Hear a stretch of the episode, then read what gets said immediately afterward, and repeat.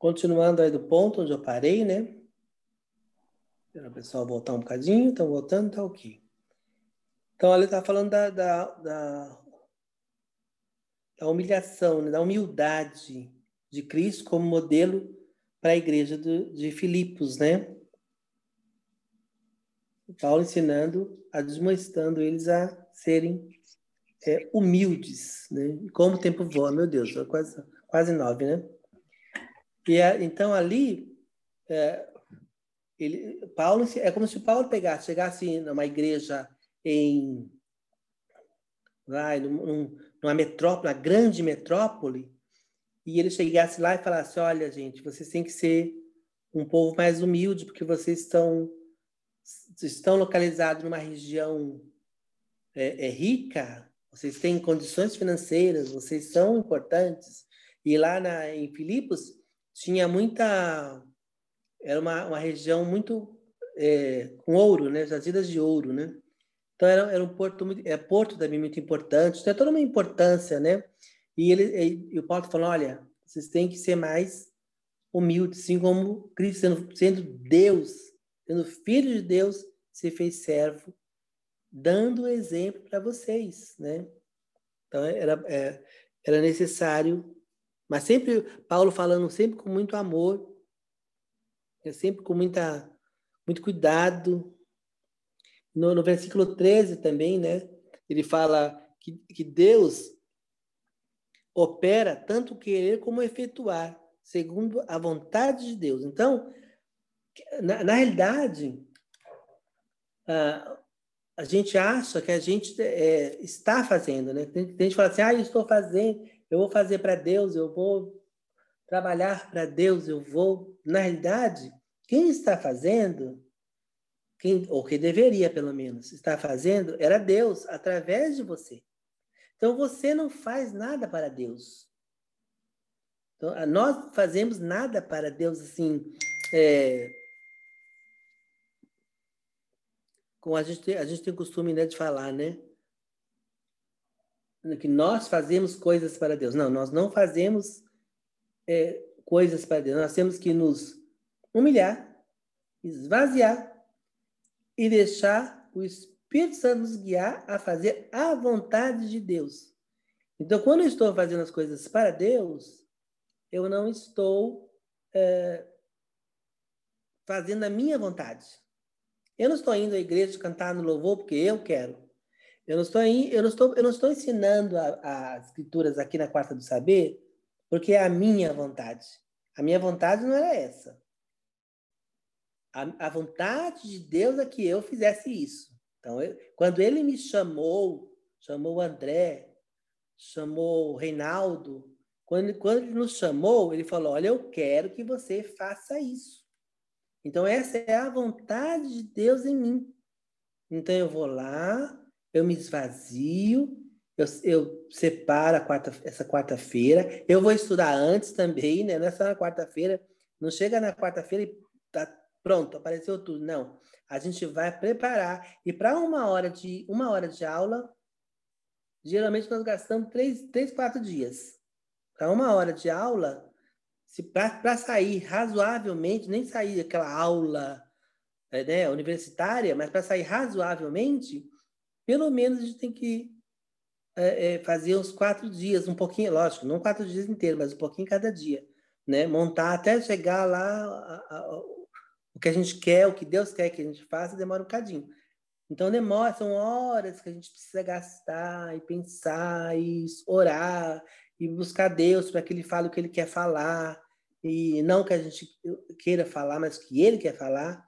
Então, demora. Então, o Paulo está falando: olha, é, é, é, de Deus o querer e o efetuar. É, é a vontade dele, e é Ele quem efetua a obra na sua vida, é Ele quem move você, é Ele quem inspira a gente a fazer a obra dele. Então, a gente tem que pensar nesse, nesse contexto.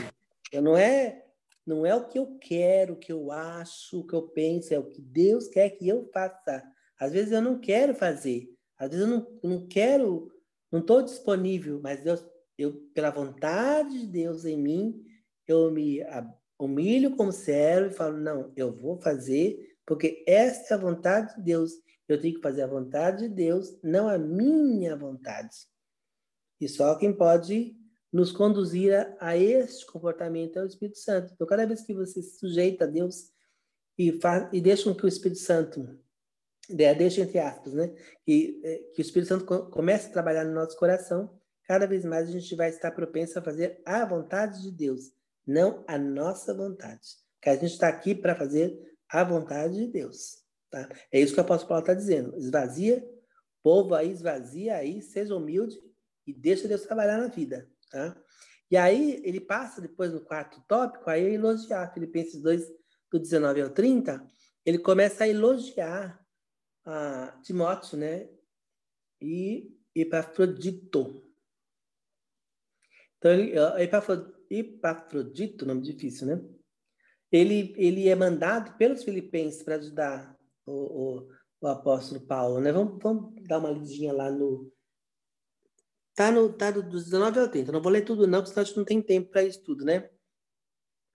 E ali, do 19 ao 30, ele, ele, ele fala né, que uh, Epafrodito foi mandado pelos filipenses para ajudar ele, para cooperar com Paulo, ajudar a Paulo, e para prover as necessidades também. Ele mandou lá uma, eles mandaram uma graninha junto, né, uma oferta para ajudar o ministério. E no final, quando ele chega lá com Paulo, e se encontra com Paulo, ele, ele acaba ficando super doente, né? E, o, e mais uma aflição para os filipenses. Ele estava preocupado com Paulo quando é, é, souberam que Epáfrodito estava às portas da morte, também para mais uma tristeza.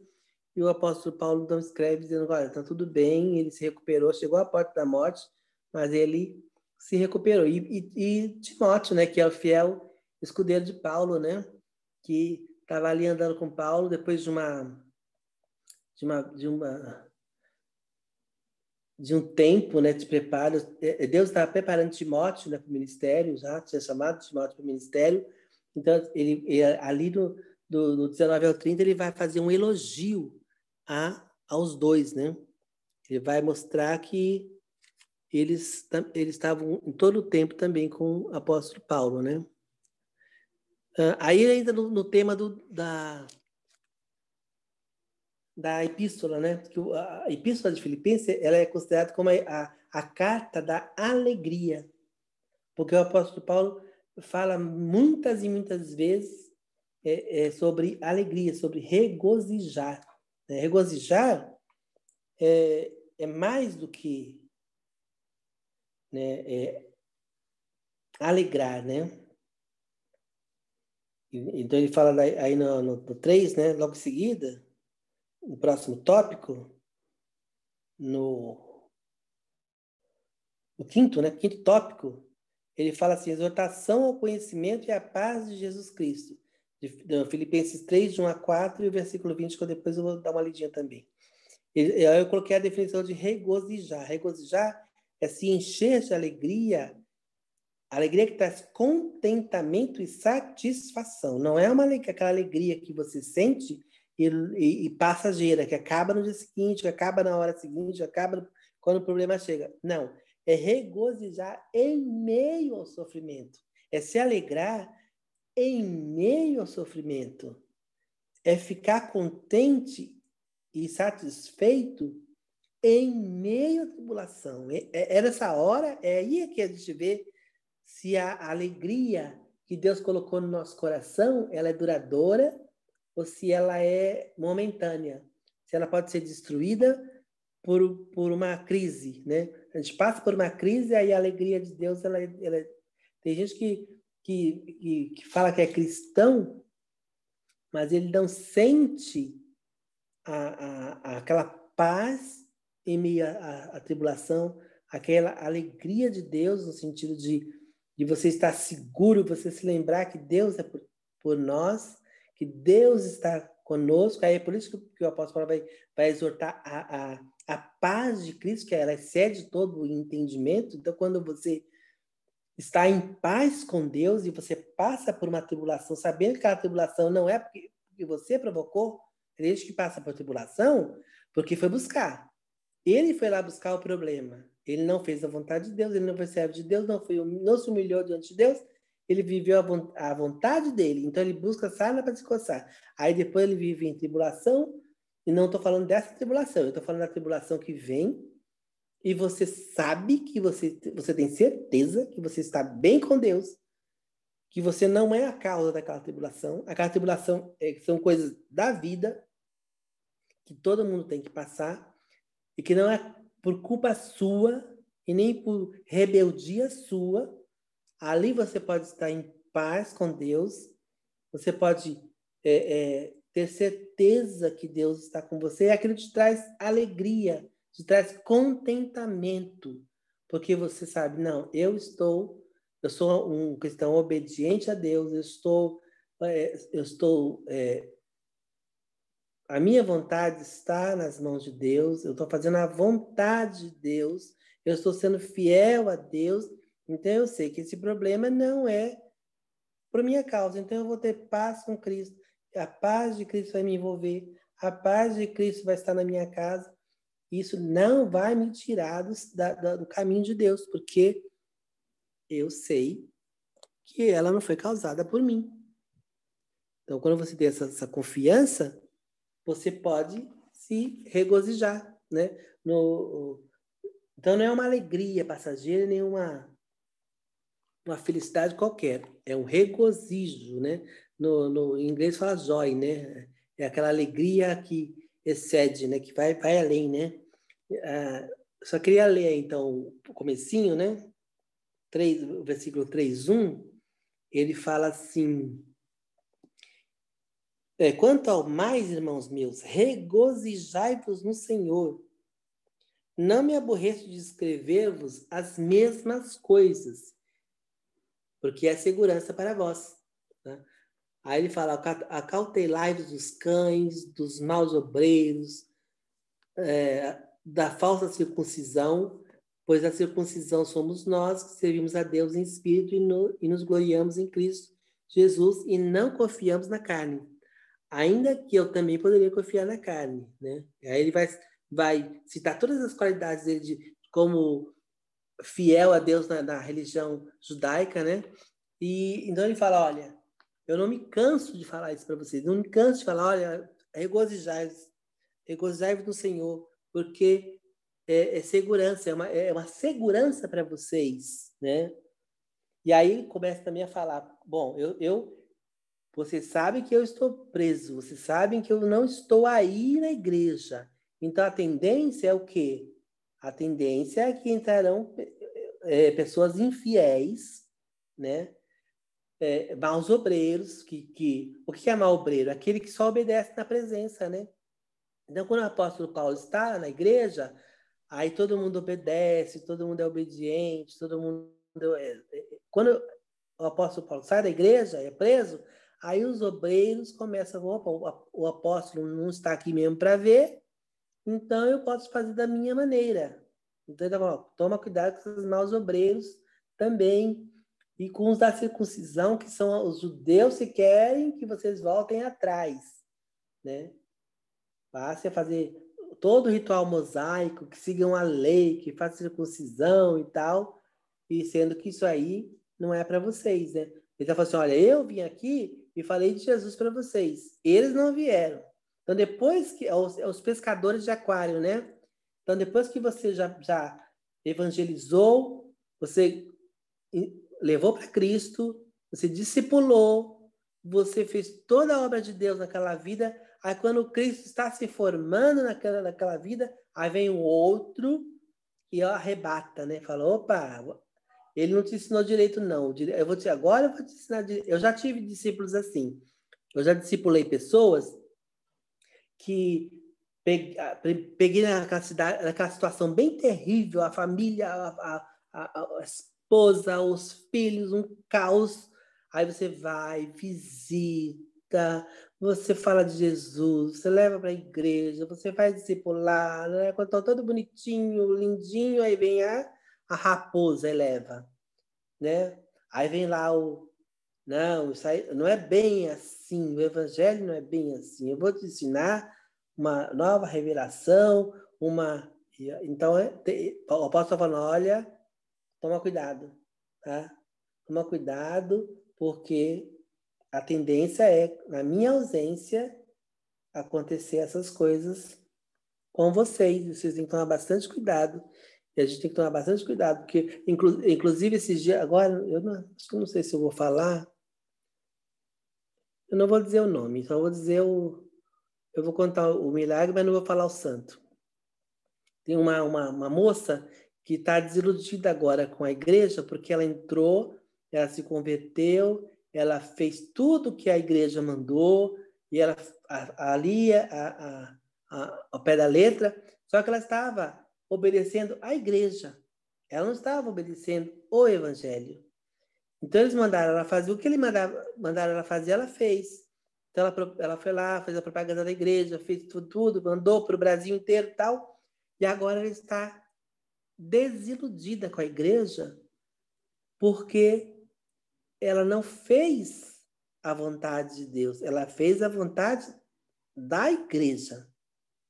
Então, a gente, essas coisas que a gente tem que ficar é, é, esperto.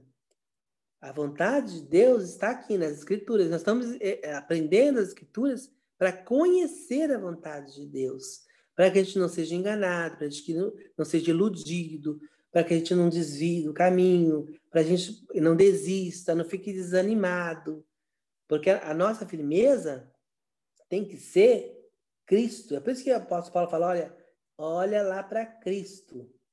Não fica olhando para outro lugar. Olha para Cristo. Ele é o alvo, né? E no, no 13, 14, ele fala exatamente isso, né? Ele fala que a gente tem que prosseguir para o alvo da nossa soberana vocação em Cristo Jesus. Vamos dar uma lidinha nesse desse aí, interessante. No 13, 14, o apóstolo Paulo fala, irmãos, eu não julgo que eu tenha, que eu tenha alcançado. Olha só, o apóstolo Paulo, já velho, em cadeias, já falando que vai ser posto por libação, ou seja, vai morrer por amor a Cristo, ele já sabia disso, e ele diz: Eu não julgo que eu tenha alcançado. Se o apóstolo Paulo, na altura do campeonato, diz que não alcançou, olha, a gente também tem que comer muito arroz com feijão ainda, né? Porque, olha, não é fácil, não. Então, ele fez o que ele falou para os filipenses fazerem, né? Ele falou, seja humilde. Então, aqui está também se posicionando humildemente, né? Isso é, é maravilhoso, né? Ele falou, eu não julgo que eu tenha alcançado mais uma coisa, eu faço. E é que esquecendo-me das coisas que para trás ficam e avançando para que estão diante de mim, prossigo para o alvo. Porque há um prêmio lá na frente. Um prêmio da soberana vocação de Deus em Cristo Jesus, eu estou olhando lá na frente, eu estou seguindo o alvo. Eu estou lá, eu não, ainda não alcancei, não, eu estou indo para lá. Então, a, a, minha meta, meu olhar é Cristo. Eu não tenho que olhar é, em homens e, e, e colocar a minha vida, toda a minha vida, em cima das costas de uma pessoa, de um líder evangélico, de um de alguém que eu, eu endeuse ele, quando ele cair, eu caio junto. Não. Eu, o meu, meu alvo é Cristo, tá? É ali que eu tenho que colocar a minha fé, eu tenho que colocar a minha, o meu pé tem que ficar na rocha, tá? O que acontece muito hoje em dia é que as pessoas endeusam líderes evangélicos, cantores evangélicos, e aí quando eles caem, vai, vai aquela dominó, né? Parece que vai caindo um atrás do outro. Por quê? Porque eles não estavam firmados na rocha que é Cristo. Eles estavam firmados na areia na adoração a pessoas, na, sabe, divinização dos líderes. Não. Todos são homens, são falhos, e nós temos que olhar para Cristo, né? Nós temos que olhar para Cristo. E se, se nós encontrarmos um, um homem de Deus é, é, que, como o apóstolo Paulo, que foi fiel a Cristo até a morte, nós temos que dar um valor muito grande para essas pessoas que são chamadas por Deus, que são preparadas por Deus para liderar. A gente tem que orar muito por esses homens, tem que jejuar muito por esses homens, pedir muito a Deus para que eles fiquem firmes, porque é, hoje em dia é raridade você ter uma, um líder que realmente largou a sua vida para fazer a vontade de Deus. Então, quando a gente enxerga, quando a gente encontra pessoas assim, você tem que valorizar. E, e os filipenses valorizavam muito o apóstolo Paulo eles tinham um cuidado com o apóstolo Paulo tremendo, eles, eles ajudavam de todas as maneiras, eles contribuíam, eles, queriam, eles estavam sempre querendo saber como estava o apóstolo Paulo, então, porque eles sabiam da importância, eles sabiam da, da, da do caráter de, de Paulo, né? então eles davam esse valor incrível. E aí o, apóstolo Paulo fala uh, no 17, né? Ele ousa falar, seja meus imitadores. Olha só que coisa extraordinária, porque a gente, a gente tem aquela tendência de falar assim, né? Ah, não olha para mim, olha para. Não, a gente tem que olhar para os servos de Deus também, né? A gente tem que olhar para os servos fiéis de Deus, os homens e mulheres de Deus fiéis. A gente tem que copiar a, a, a vida deles, porque, estão, porque eles estão copiando a Cristo. Então, quando eu tenho um homem de Deus, uma mulher de Deus que copia, imita a Cristo, eu também tenho que imitar. Porque a gente sempre fala assim, geralmente às vezes estou conversando em casa, e a gente fala assim, nossa, mas a, o irmão tal, a irmã tal veio para a igreja com a roupa tal, com a roupa tal, mas será que se eles olhassem para a pastora da igreja, como ela se veste, imitasse como ela se veste, ela estaria assim? Não, porque o pastor e a pastora andam imitando a Cristo. Por que, que eu não, quero, não imito a liderança? Por que eu não imito a maneira de agir dos líderes que são honestos? Por que eu imito aquele que não presta? Por que eu sigo aquele que, que, que prega tudo errado? Por que, que eu sigo aquele que me engana, que profetiza mentira, né? Então, essas coisas são engraçadas, né? Por que, que a tendência é, tem essa... As pessoas têm essa tendência de imitar o que não é, não é a palavra de Deus, né? Se, se, nós temos tantos exemplos de homens de Deus e mulheres de Deus na igreja que nós podemos imitar. Então ele está falando, olha, seja meus imitadores, no 17 aí, né? Pois, é, seja meus imitadores e observai os que andam segundo o exemplo que tens em nós. Então ele fala assim, olha, observa, observa e segue o exemplo das pessoas que são fiéis a Cristo. A gente tem que observar as pessoas que são fiéis e, e tentar imitar, porque eles são imitadores de Cristo, né? E aí ele também vai, vai admoestar os filipenses que existem os inimigos da cruz. Que é muito importante a gente saber, porque nós somos, os cristãos são muito românticos, né? o cristão ele acha que Deus vai salvar toda a humanidade. Deus vai no final. Ok, Deus enviou a Cristo, Deus enviou o Evangelho, mandou pregar toda a criatura, mas a gente sabe que, como, como a Bíblia fala, a fé não é de todos, nem todos crerão. Só aqueles que forem de Cristo, que vão ouvir a palavra de Deus. E tem aqueles que, além de não ouvirem a palavra, não, não darem ouvido à palavra de Deus, ainda serão inimigos da cruz. Então a gente tem que ficar esperto, porque existe aqueles que vão perseguir esse evangelho. Né? Então é, é o que está acontecendo hoje, né? A, a, tal da cristofobia, né, que eles, fala, eles falam, né? Então, eh, tem gente eh, entrando dentro de igreja e, decepando a cabeça do outro, tacando fogo na igreja, é, perseguindo o cristão. A gente tem que ter bem claro isso. Existem inimigos da cruz, né? O apóstolo Paulo deixa bem claro: cuidado com os inimigos da cruz, né? Que, é que existem, esses existem, né? E, a gente, e tem que tomar cuidado. Ele fala: olha, Aí ele fala assim, no, no 18, né? Pois muitos há, dos quais muitas vezes vos disse, e agora novamente digo, chorando, que são inimigos da cruz de Cristo. O seu fim é a perdição, e o seu Deus é o ventre, e a sua glória é a vergonha. Só pensam nas coisas terrenas. Mas a nossa pátria está nos céus, de onde esperamos o Salvador, o Senhor Jesus Cristo, que transformará o nosso corpo de humilhação para ser conforme o seu corpo glorioso, segundo o seu eficaz poder de sujeitar também a si todas as coisas. Aí, aí ele, ele de novo fala, né? É, a vossa pátria é, está no céu. Então não adianta você dizer eu sou cidadão romano. Eu de nascimento sou cidadão romano. Eu moro numa metrópole.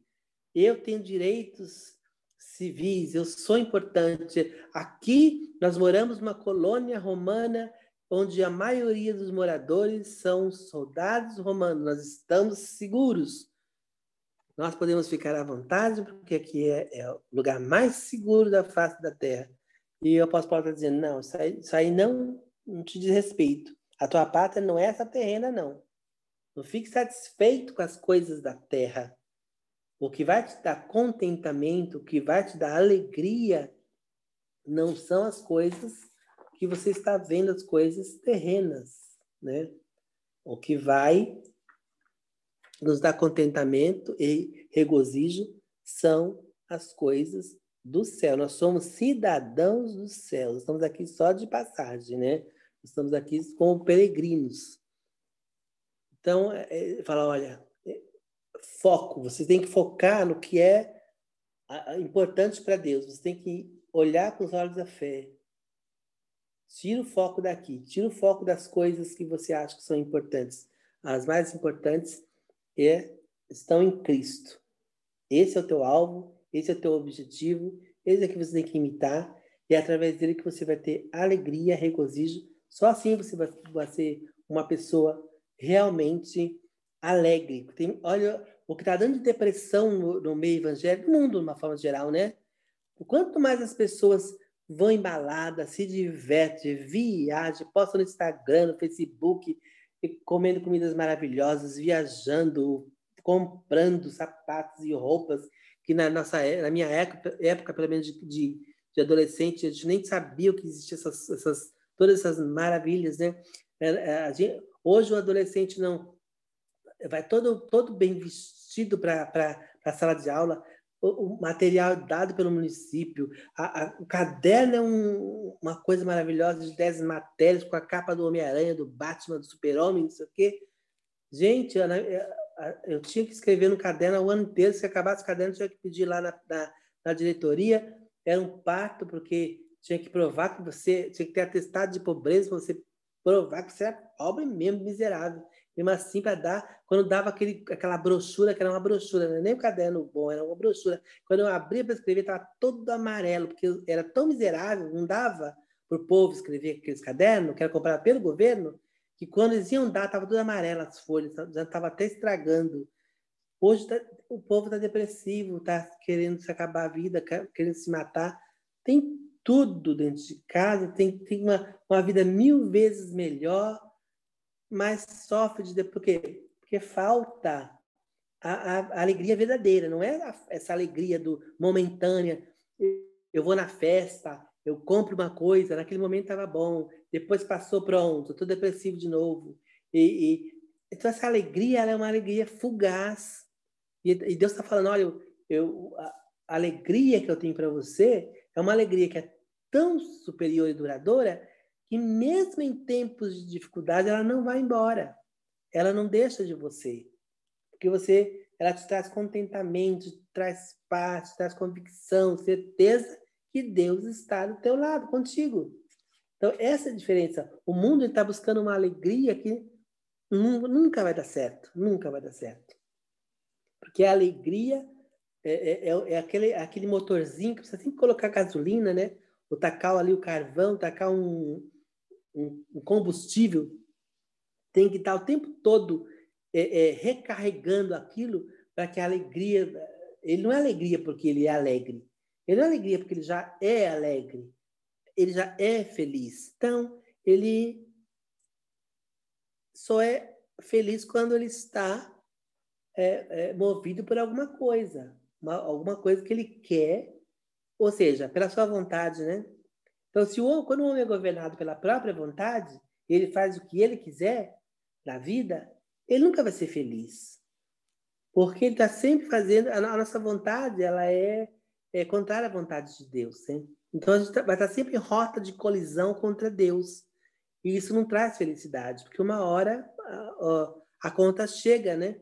Agora, quando eu faço a vontade de Deus a minha vida, que é a vontade de Deus, é perfeita, agradável, boa, aí acontece, aí sim eu sou feliz, porque eu estou em paz com Deus, eu posso deitar na minha cama, colocar a cabeça no travesseiro e dizer, eu estou em paz com Deus, então eu vou dormir tranquilo.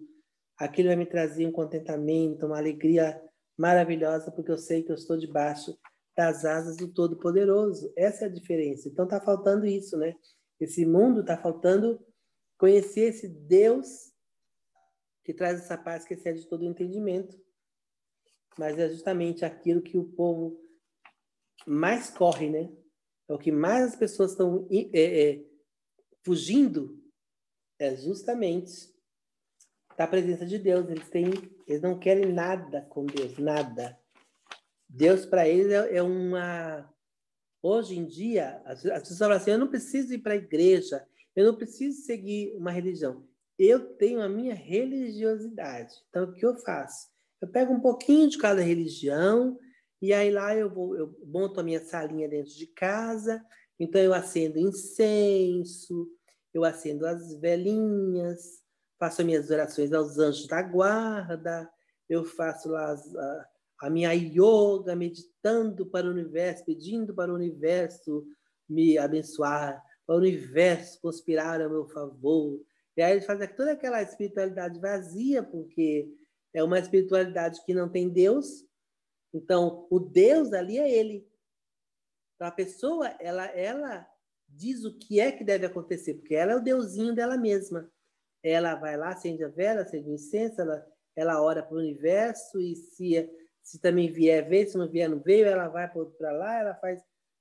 Então, no final, é uma, é uma religiosidade sem Deus, onde o Deus é o próprio homem. O próprio homem acha que ele é Deus. Então, quando a humanidade não está acostumada a, a, lidar com Deus, tem vontade, tem vontade própria, que manda que no universo, criou todas as coisas, que diz não, né? Não, eu tenho, eu tenho amigos que não são, não são evangélicos e eles falam assim: eu oro para Deus e tudo que eu peço para Deus, Ele me dá. Até hoje, tudo que eu pedi para Deus, Ele me deu. Eu falo, eu falo assim: ah, é? Pois eu sou evangélico e Deus já me disse um monte de não. Eu já orei, eu, tem coisas que eu oro para Deus e falo, Deus, eu quero, e fala, não, não vou te dar. Porque Ele é Deus, eu sou servo. Agora, se eu dou ordem para Deus, tudo que você pediu, você conseguiu? Maravilha, parabéns, você está de parabéns. Porque eu, comigo, não funciona assim. Ele é que manda, eu obedeço. Se ele quiser dar, amém. Se não quiser, também amém também, porque é ele que manda. Agora, a pessoa, é, tudo que ela pediu, olha, mas é uma coisa assim impossível, porque até o próprio Cristo é, tem coisa que ele pediu, Deus disse não, quanto mais eu, pode mortal. Né? É uma grande ilusão. Por quê? Porque o Deus dele é ele mesmo. Ele fala assim: Deus, eu quero comprar uma. Ele vai lá e compra. Eu quero, ele faz. Ele, vai... ele não pergunta que nem a gente faz, né? É da tua vontade, Deus? O Senhor quer que eu faça? Quer que eu vá? Quer que eu fique? Quer que... Não, eles vão. Deus mandou, não mandou? Estão indo. Porque o Deus, é, o Deus dele, como diz o apóstolo Paulo, é o ventre. O ventre é aquele negócio. Estou com fome, eu como. O quem manda em mim é o ventre, né? Então, é outro mal do século também, que é o, o as pessoas estão ficando gordas, né? Estão ficando obesas, porque não sabe fechar a boca, né? E eu tô, eu, eu tô fazendo a minha a meia culpa, né? Que eu também tô assim. É, você come não é só por vontade, você come também por causa da, do prazer, né? Às vezes você não tá com vontade, mas o sorvete é tão bom, né? Tá com sorvete para dentro. E aí Deus está falando, olha, o Deus deles é o ventre, quem, quem governa a vida deles é o ventre. Deu vontade, eles fazem. Deu vontade, eles fazem. É a vontade, né? É a vontade humana. Então eu tenho que sujeitar a minha vontade à vontade de Deus, tá? A gente tem que entender que quem manda aí no pedaço é Deus. É na, no momento de dificuldade e no momento também que não tem dificuldade. Principalmente na dificuldade, né? Porque na dificuldade é que a gente mais precisa de Deus. Aí a gente é engraçado, né?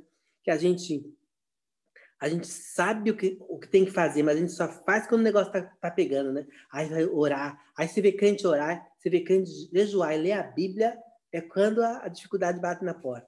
Aí quando o negócio tá pegando, olha, o crente fica fervoroso ali, que é uma, um, um renovo assim maravilhoso, né? Por isso que Deus permite as tribulações para a gente voltar para o caminho também, é uma forma de também trazer a gente de volta e, e, e falar, olha, volta para minha vontade, volta para o meu caminho, vai fazer lá o caminho que você sabe, vai orar. Por que você não me perguntou? Por que você não, não, não buscou? Se você sabe o caminho, por que você não fez se você sabe o caminho, né? Então essa é, a, a, é o que a gente tem que aprender. A tribulação também faz com que a gente aprenda, né? É, vamos passar para o próximo tópico, está faltando um pouquinho, acho que dá para. Quando faltar um minutinho, eu paro. Aí também é, é, aproveita, né, nas orações finais, lá no 4, até do 20 ao 23, ele aproveita para dar uma exortação ali para duas mulheres, né, que eram líderes da, da, da igreja de, de Filipos, Filipenses, é, é, é Evódia e Sintique. Né? Ali havia uma diferença entre elas, e elas eram mulheres que trabalhavam na igreja, ele dá uma, uma exortação para que elas se reconciliem, para que volte a fazer. Então, é engraçado também isso acaba um pouquinho com o mito de que Paulo era. Porque hoje em dia tem uma vertente dizendo que Paulo era machista, né? que não tinha mulher no ministério, que ele não deixava a mulher falar, não deixava a mulher fazer nada. E, e se você vê, o apóstolo Paulo tinha mulheres trabalhando no, uh, no ministério dele, muitas mulheres, né? E, inclusive em Macedônia, quando ele foi para lá, para Filipos, a, a primeira pessoa que ele encontrou no caminho foi justamente uma mulher. Ela foi a primeira convertida, que foi a Lídia, né? Isso que é interessante.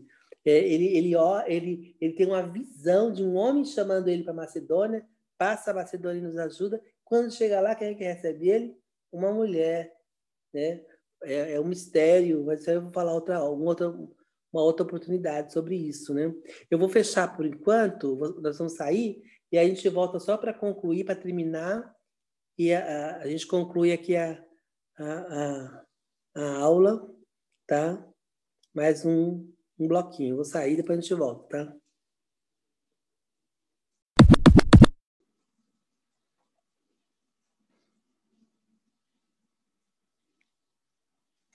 Ah, olha lá, fazendo escolinha. Nossa, tá Vamos voltando, voltando, voltando.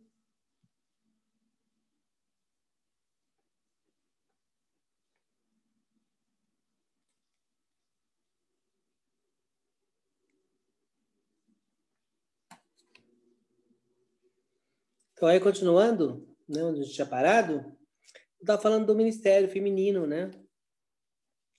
É, que acompanha o ministério de Paulo, né? Então, aí vai quebrar muita muito aquela, aquele discurso é, das feministas em que Paulo era machista, que ele mandava a mulher ficar calada na igreja, que não podia falar, que não podia trabalhar, não podia fazer nada. E aí tá, estamos, estão duas mulheres, né? trabalhavam na igreja de Filipos. E, pela, e pela maneira, pelo modo como Paulo fala delas, ele, ele fala que elas têm preeminência na igreja, tem uma certa, uma certa preeminência na igreja, né? Aí no versículo 2 e 3, né?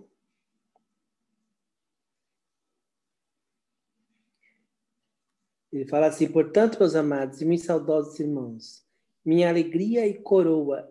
Estai assim firmes no Senhor, amados.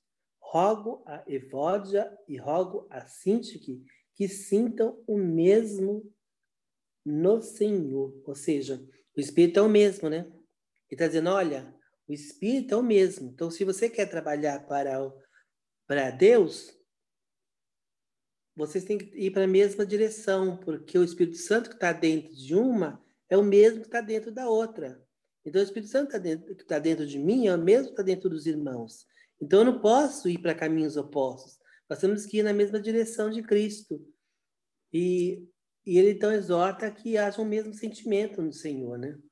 Que às vezes a gente pensa, as pessoas ficam... Cada um quer ir para um lugar, cada um que tem uma ideia sobre o que é, E não dá para você. A casa dividida ela não vai subsistir, né? Então ali tá, tá havendo uma, uma divisãozinha e o apóstolo Paulo aproveita para dar uma puxadinha de leve na, na orelha né, do povo, né? Aí de novo no quadro vai dizer regozijai-vos sempre no Senhor. Aí outra vez digo regozijai-vos, ou seja, vocês têm que estar alegre. Vocês têm que se alegrar no Senhor. Não, não ficam com cara de enterro, né? Às vezes as pessoas vão para a igreja, está você vê as pessoas eles têm uma cara de parece que o mundo acabou. A pessoa não sabe é, é, dar uma disfarçadinha assim no sentido de eu não vou demonstrar, eu vou eu vou depositar nos pés de Cristo meu problema. Eu não vou alugar a orelha do irmão. A não ser que você queira ajuda, peça oração, tudo bem. Mas assim, tem gente que parece que o mundo acabou. Parece que você fala assim, você acredita que Deus pode mudar a situação? É, né? Fazer o quê? Acredito. Sabe aquela acredita que não acredita é uma tentação, né? Você até a, a tua fé, você ia com tanta fé orar por ela que você até a tua fé acaba, porque ele consegue te derrubar. Porque ela está tão assim, desanimado, que acaba passando para você o desânimo também, né? Ele está falando, não, é importante que você mantenha a alegria de Cristo em todo tempo, na dificuldade, tanto no momento bom quanto no difícil, mantenha a sua alegria no Senhor. Ninguém pode roubar a alegria de Cristo na tua vida, né? E aí, no 6, no 6 e 8, ele fala, né? Para não andar ansioso por coisa alguma, né?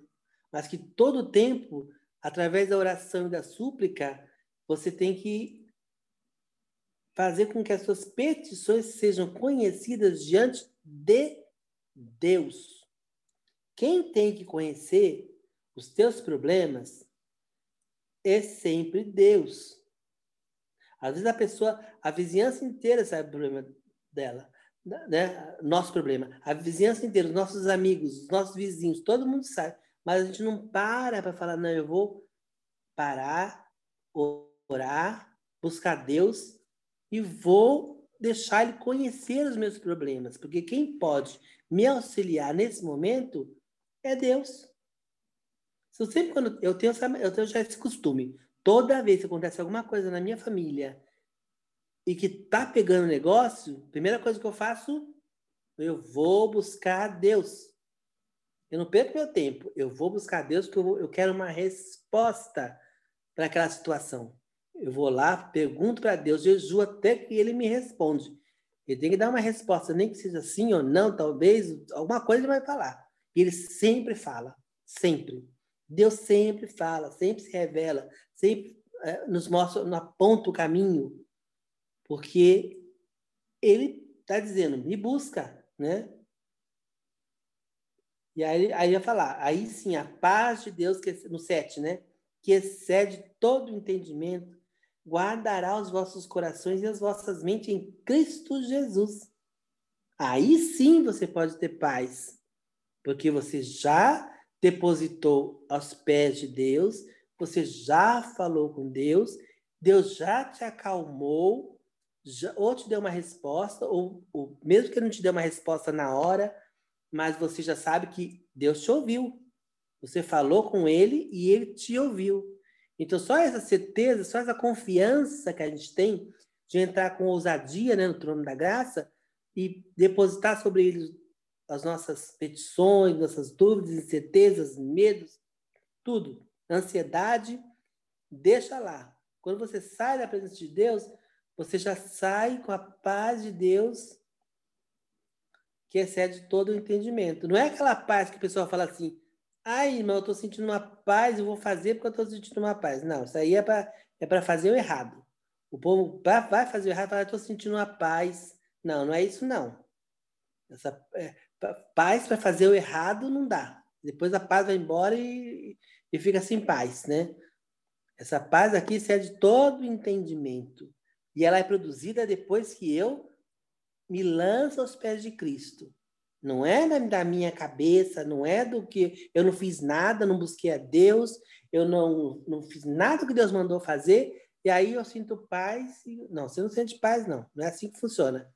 A paz ela só vem depois que eu vou e busco a Deus e deposito todas as minhas ansiedades aos pés de Cristo. Aí sim, tá? É assim que funciona. Aí, aí a paz de Cristo vem. É, e aí, do 9 e o 19, também ele vai falar de, da, da oferta missionária, né? Que o povo, Paulo agradece os donativos recebidos. Então, a, a igreja ela não simplesmente orou por Paulo somente, né?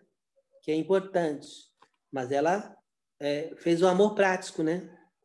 Que a gente chama de caridade. Caridade é um amor é, prático. Eu, estou, eu faço, o amor me move e eu faço, eu ajo. Então, ele vai dizer aqui da, da alegria que ele teve pelo cuidado que, que a igreja teve com ele de é, socorrer ele nos momentos difíceis, de, dando uma oferta missionária, né? Porque ele passava por, por muitas necessidades, prisões. O apóstolo Paulo sofreu muito. Então, essas horas de, de, de ajuda nos levanta assim. A gente às vezes está tão caída quando, quando alguém nos, nos. Eu me lembro que quando minha irmã faleceu, eu, eu, nossa, foi um terrível, terrível. Foi horrível, porque a gente passa por uma experiência que eu nunca tinha passado, né? Eu, já, eu, eu tinha visto gente falecer, mas não da minha família próxima, dentro de casa, sempre de fora. E aí, quando minha irmã faleceu, eu, nossa, eu fiquei abaixo de zero. Não estava preparado para isso. E aí, o pastor chegou em casa e ele veio para visitar a gente. E ele, eu nunca tinha visto isso acontecer na minha vida. Ele trouxe um saco de dinheiro e falou: vocês estão precisando de alguma coisa? Se precisar, eu trouxe esse dinheiro para ajudar vocês. Quando ele abriu o saco, eu quase caí para trás. Porque tinha muita grana ali para ajudar a gente no, no, no, enterro. Mas graças a Deus, Deus também tinha nos suprido. Eu falei: não, pastor, a gente não precisa. Eu vou, eu, eu tenho condições de fazer. Mas aquele ato, aquele ato do pastor, foi de uma coisa tão maravilhosa, me levantou tanto, porque eu, eu não esperava que isso podia acontecer, que isso existia na face da Terra. Essa, essa, nunca tinha acontecido isso na minha vida. Então, essa, o apóstolo Paulo também deve ter se levantado muito, aquilo deve ter, ter, ter levantado tanto a vida do apóstolo Paulo, aquele socorro né, bem presente na angústia que Deus enviou através de, dos filipenses, da igreja de Filipenses, que ele ficou também realmente encantado com aquele povo. Né? O povo aprendeu o evangelho que ele ensinou, o amor de Deus na prática, não amor de boca. Eu te amo, cada um vai para o seu lado, não quer saber se você está passando por problema. Não, é o amor na prática mesmo, né? Então eles tinham aprendido com Paulo direitinho, né? E, e praticaram, né? E não foi a primeira vez nem a última, várias vezes eles foram em socorro do apóstolo Paulo. E esse, esse texto é um texto mais. É, é, o, o, o, o versículo 13 é o, é o texto mais usado fora do contexto que eu já ouvi na minha vida. Hoje, hoje os irmãos vão aprender, se não sabiam, vão aprender o contexto, né? Que ele fala no versículo 13 do 4, fala, posso todas as coisas naquele que me fortalece. O apóstolo Paulo, quando disse isso, ele disse, eu sei passar necessidade, eu sei ter em abundância, eu sei ter fartura, eu sei ter fome, eu sei ter abundância, eu sei padecer necessidade. Então, quando ele diz assim, posso todas as coisas naquele que me fortalece, ele está dizendo, eu posso ter muito e ter pouco, mas eu me fortaleço nos dois jeitos. Eu, eu, eu me fortaleço em Deus quando eu estou bem e quando eu estou mal. Então, a igreja, hoje em dia, ela não sabe passar por esses dois né? essas duas maneiras, né? Ela está muito bem com Cristo quando está tudo bem, financeiramente, está tudo legal. Quando o negócio pega, aí pronto. A, o cristão começa a, a bambear, começa a querer desistir, começa a querer sair da igreja, começa a, a, a ah, não, assim não dá. começa a querer voltar para o Egito, né? Ah, no, no, Egito, ah, quando eu não era crente, eu era bem melhor. E, e sabe que é mentira, porque quando ele era, não era crente, ele sabe da onde Deus tirou, né? A gente sabe da onde Deus nos tirou, né? Então não adianta dizer que lá, quando você estava no mundo, você era melhor, porque é mentira, né? Agora sim, você de olhos abertos sabe que, que você, a, libertação, né? O livramento que Deus nos deu através de Cristo, né? Então não adianta querer voltar para o deserto, para o Egito, porque não vai rolar, né? Uh, então ele fala, assim, ele agradece, né, a oferta missionária e fala, olha, eu sei, eu aprendi a viver com muito, aprendi a viver com pouco.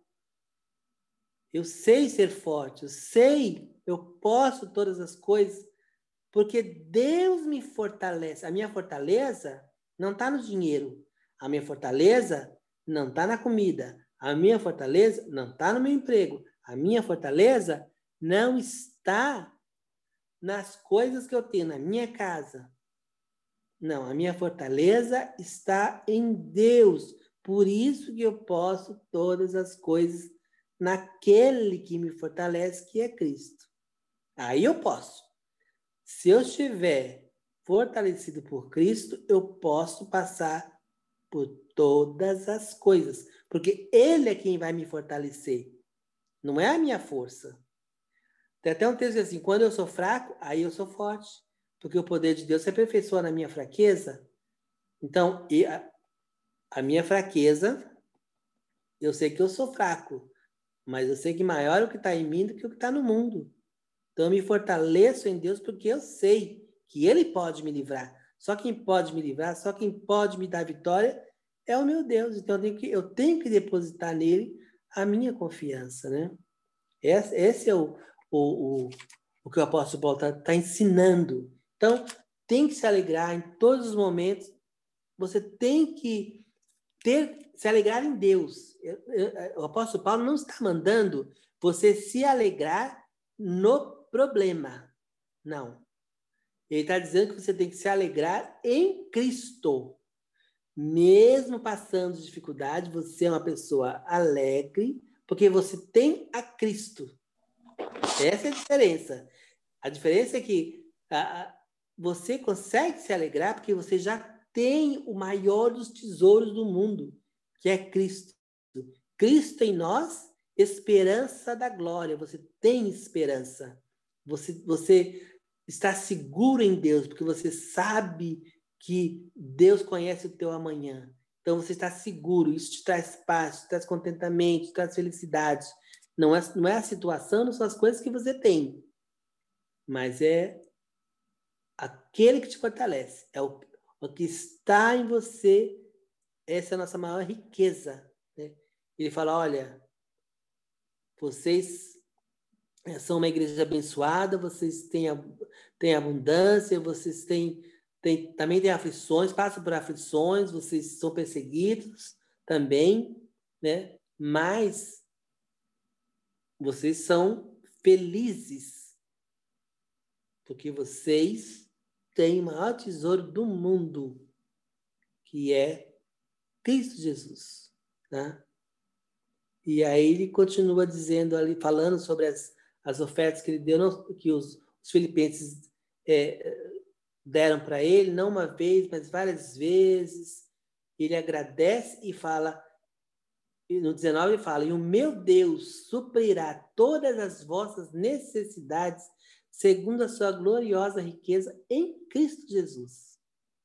Ele fala, olha, vocês que ofertaram, que me ajudaram, ajudaram o meu ministério, Deus vai suprir também a vocês. Assim como vocês me socorreram no tempo ruim, Deus também vai socorrer vocês. Ele está dizendo: olha, existe uma lei da, do, do, você plantar e colher o que você plantou. Então você ajudou, me ajudou, Deus também vai suprir a tua necessidade. Vai haver uma volta, um retorno, a lei do retorno que diz, né?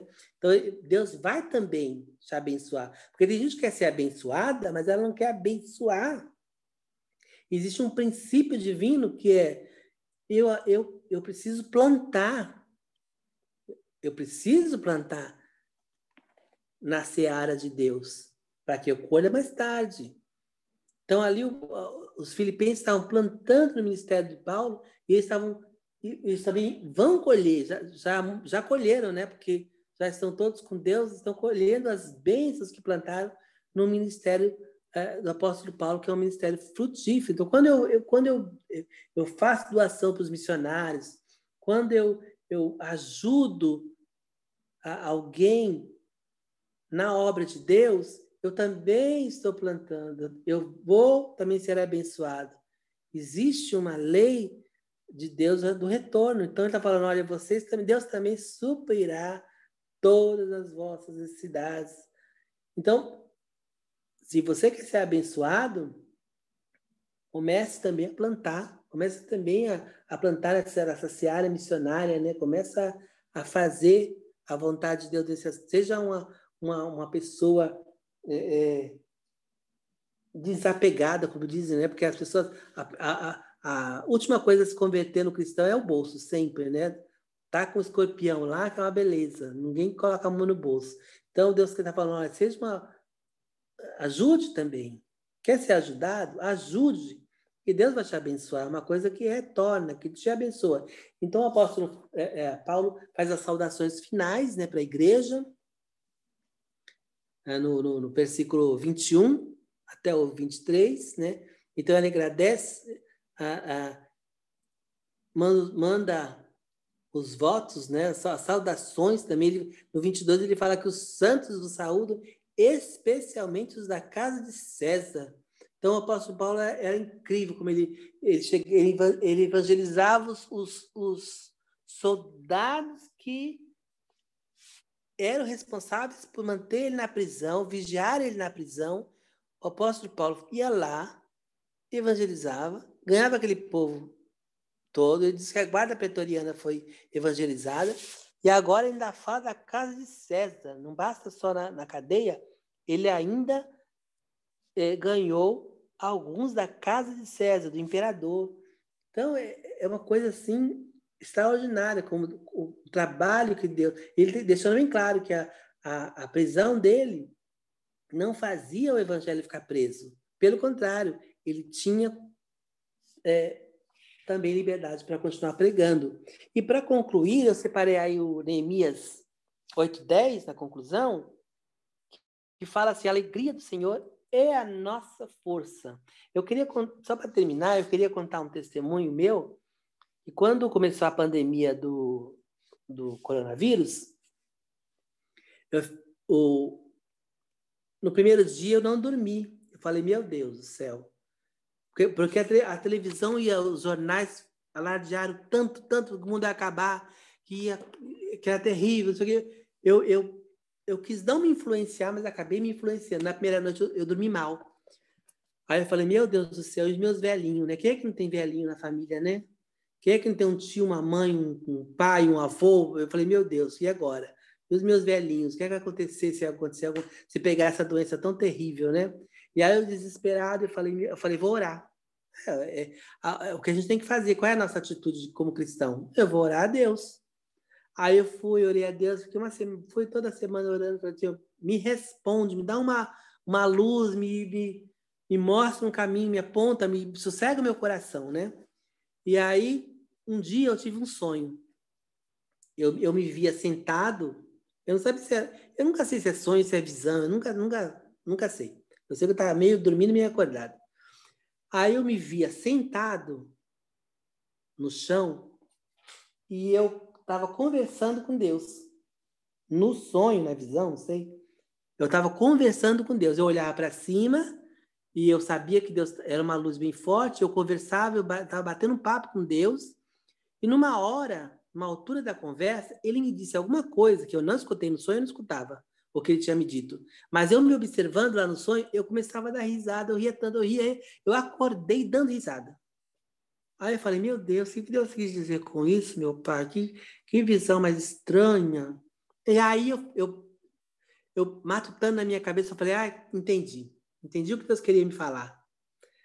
E Deus me levou para esse texto de Neemias 8,10. Ele, ele falou assim, olha, A alegria do Senhor é a nossa força. Você tem que se alegrar. Não fique com medo da doença. Não fique em pânico com a doença. O que vai te salvar é a tua alegria. É o que o apóstolo Paulo está dizendo em Filipenses. Regozijai-vos sempre no Senhor. Esteja alegre. Fique em paz. Tenha contentamento. Que eu vou te guardar. Eu vou guardar. Assim como eu te guardei até hoje, eu vou guardar você e a tua família. Então fica tranquilo. E eu falei: Ah, entendi. É a alegria do Senhor que vai me dar força é eu ficar alegre no Senhor, guardar minha alegria no Senhor. Você acredita que até hoje ninguém não é, não é para minha glória ou porque eu sou melhor ou porque eu sou pior, não. É porque Deus é maravilhoso, é só isso. Até hoje ninguém na minha família pegou, nem ficou com a doença e se curou depois, não, não pegou. Minha mãe não pegou, ninguém lá em casa pegou. E olha que meus, meus sobrinhos, os netos da, da minha mãe, foram tudo lá visitar ela, mesmo na pandemia, tava, só viviam lá, né? Que disse que não podia visitar, mas o povo visitava. E Deus nos guardou, porque eu acreditei nessa palavra. Eu falei, Deus, eu vou ficar com a tua palavra. A tua palavra diz, e eu acredito. A alegria do Senhor é a nossa força. E eu fiquei nessa palavra de Deus.